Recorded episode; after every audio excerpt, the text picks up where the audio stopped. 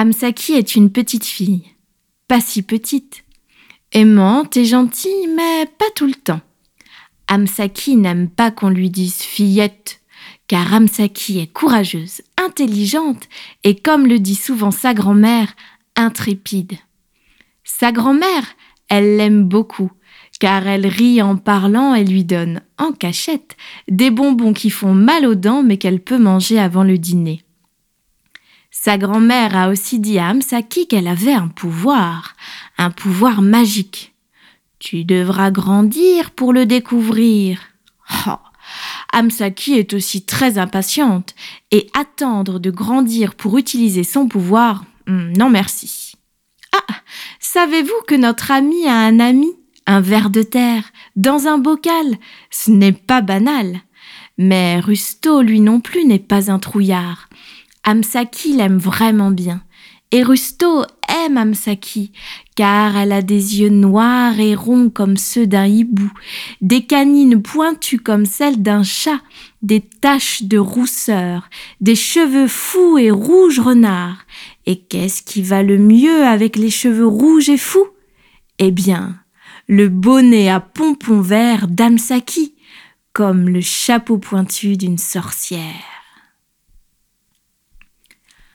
Première aventure, l'équilibriste.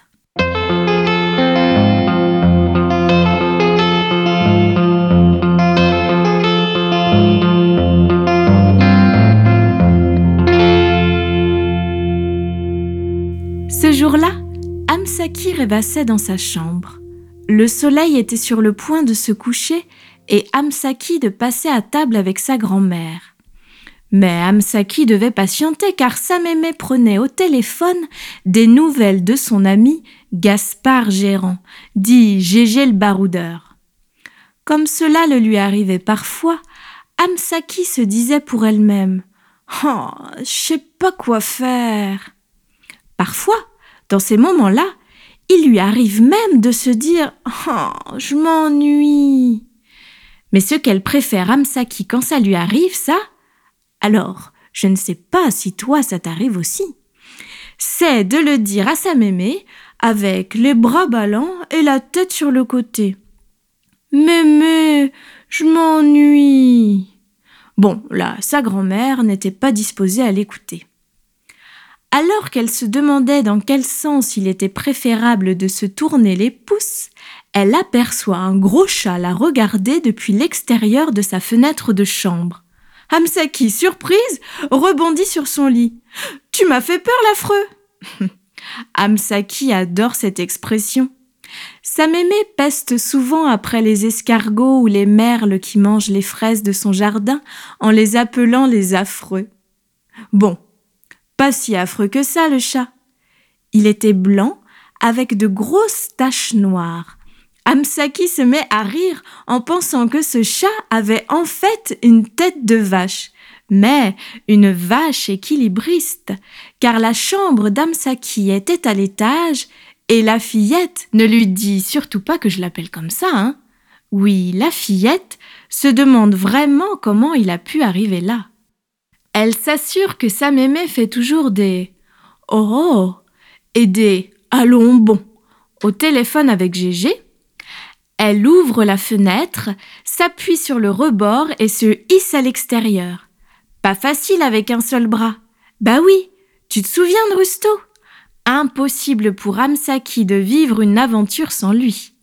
Alors elle l'emmène dans son bocal. Et bien sûr, elle n'oublie pas son bonnet à pompons car dehors, il fait quand même un peu froid. Une fois sur le toit, ouh, c'est un petit peu haut quand même. Amsaki essaie de se redresser un peu pour voir où est le chat.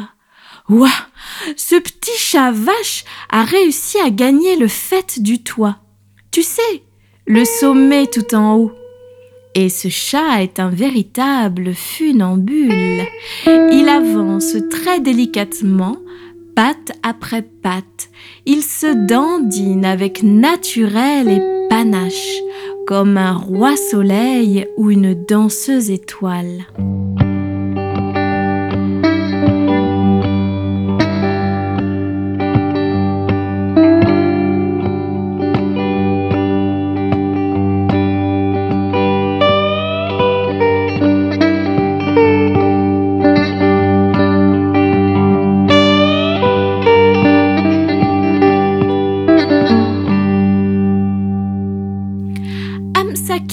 Que ça a l'air drôlement facile.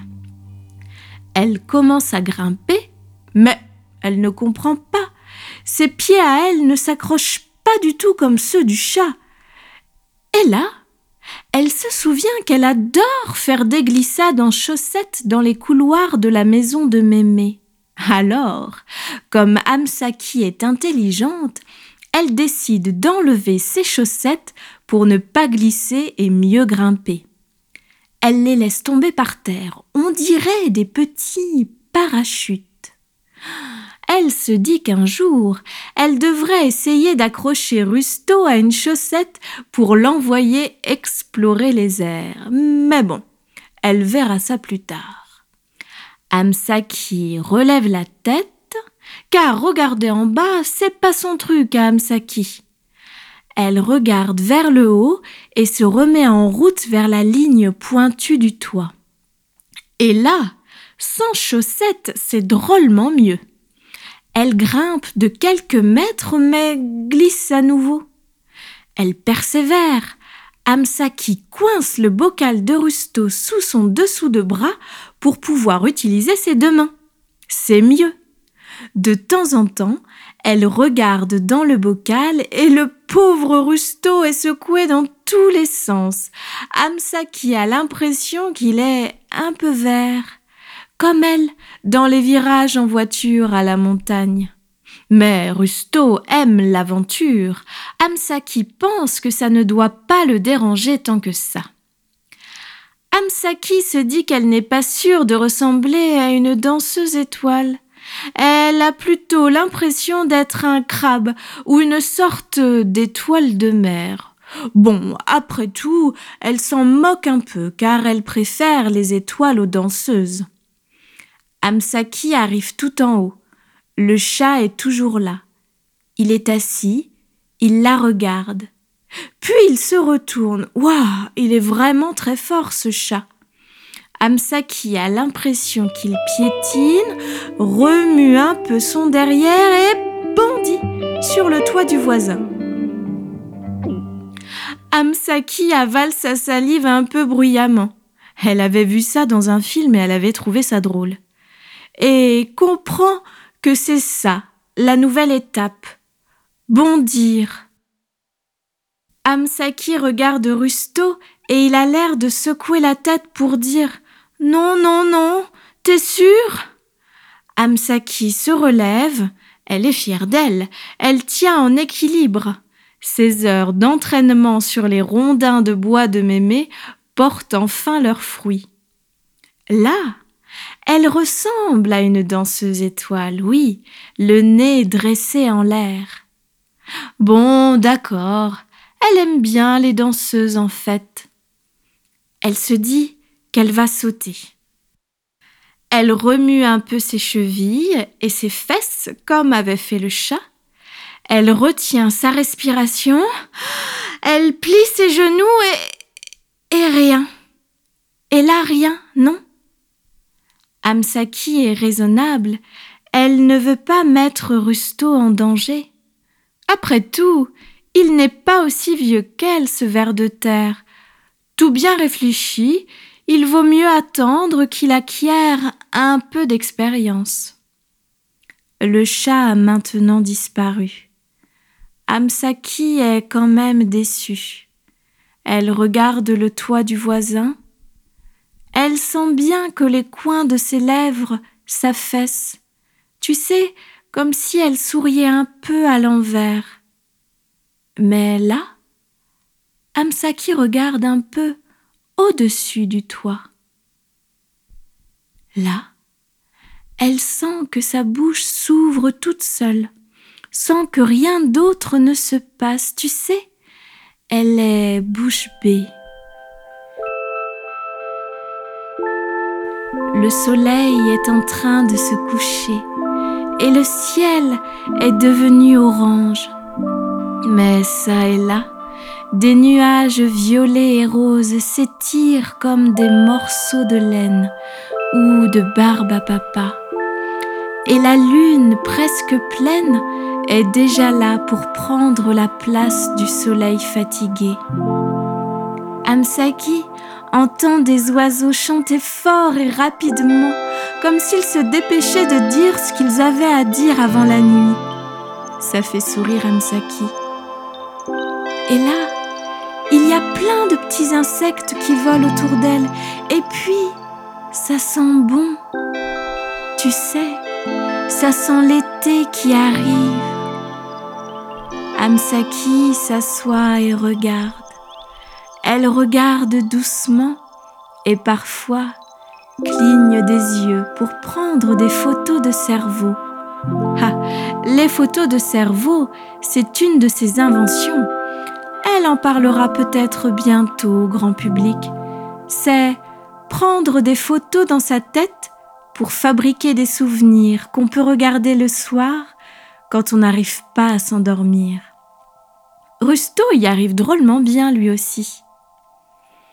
Amsaki frissonne un peu et elle se dit qu'elle irait bien manger un des bonbons qui collent aux dents de sa grand-mère avant le dîner. Peut-être aussi dessiner ou tout simplement mettre la table. Alors, elle se met à plat ventre, les pieds vers le bas, le bocal coincé sous son cou et se laisse glisser tout doucement jusqu'à la gouttière. Puis elle dégringole tranquillement à l'intérieur de sa chambre. Aujourd'hui, Amsaki a compris que son pouvoir magique n'était peut-être pas de bondir sur le toit du voisin, mais aujourd'hui, elle a compris bien d'autres choses. À bientôt pour une nouvelle aventure d'Amsaki et Rusto.